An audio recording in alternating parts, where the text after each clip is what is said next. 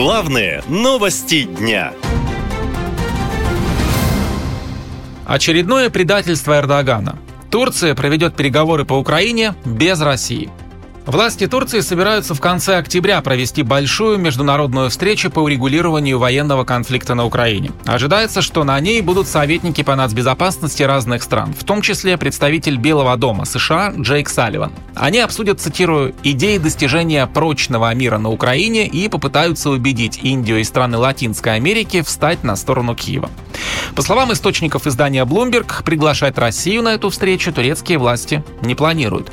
При этом они хотели бы видеть среди участников Китай. Планируется, что стороны также обсудят мирный саммит, который хочет в этом году провести Украина, и так называемую формулу мира Зеленского. Она, в частности, предусматривает полный вывод российских войск с территории Украины и освобождение пленных.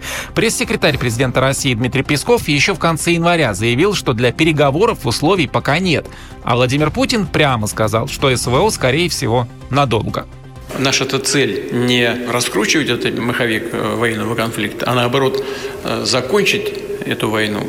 Мы к этому стремимся. Мы будем стремиться к тому, чтобы, э, чтобы это было закончено. И чем быстрее, тем лучше, конечно. Ну а что касается того, что и как происходит, ну, я уже много раз говорил, интенсификация боевых действий ведет к неоправданным потерям. Позже провоенные блогеры пояснили позицию Кремля. Мол, Украина должна отказаться от территорий, которые сейчас под контролем российской армии. В то же время Киев заявляет, что Москва должна восстановить территориальную целостность Украины, уважать устав ООН, возместить все убытки и дать гарантии, что военные действия никогда не повторятся. Что касается мирных инициатив президента Турции, то они звучат уже не впервые. Я желаю продолжения этой инициативы. Я уверен, что все заинтересованные стороны будут действовать, понимая ответственность.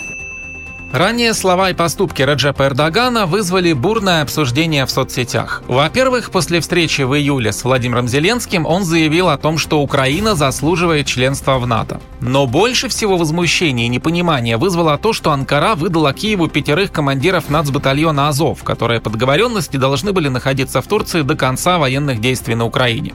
На самом деле, ничего удивительного в таких действиях Эрдогана нет, говорит бывший сотрудник КГБ и службы внешней разведки Сергей Сергей Жирнов.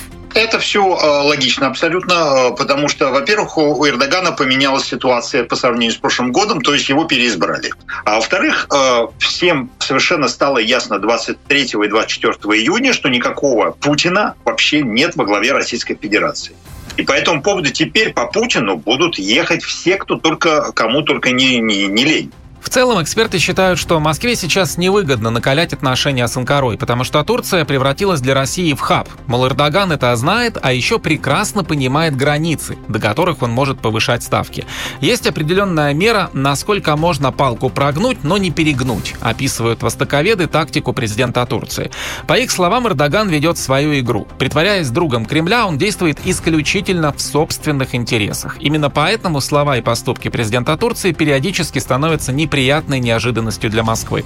При этом Турция член НАТО, и она видит свое будущее в сотрудничестве прежде всего с западными странами, а с Россией просто удерживает баланс, говорят политологи. По их словам, аналогично в своих интересах действует и лидер Китая Си Цзиньпин. И это все похоже на потерю союзников. Наша лента. Веселим, сообщаем, удивляем.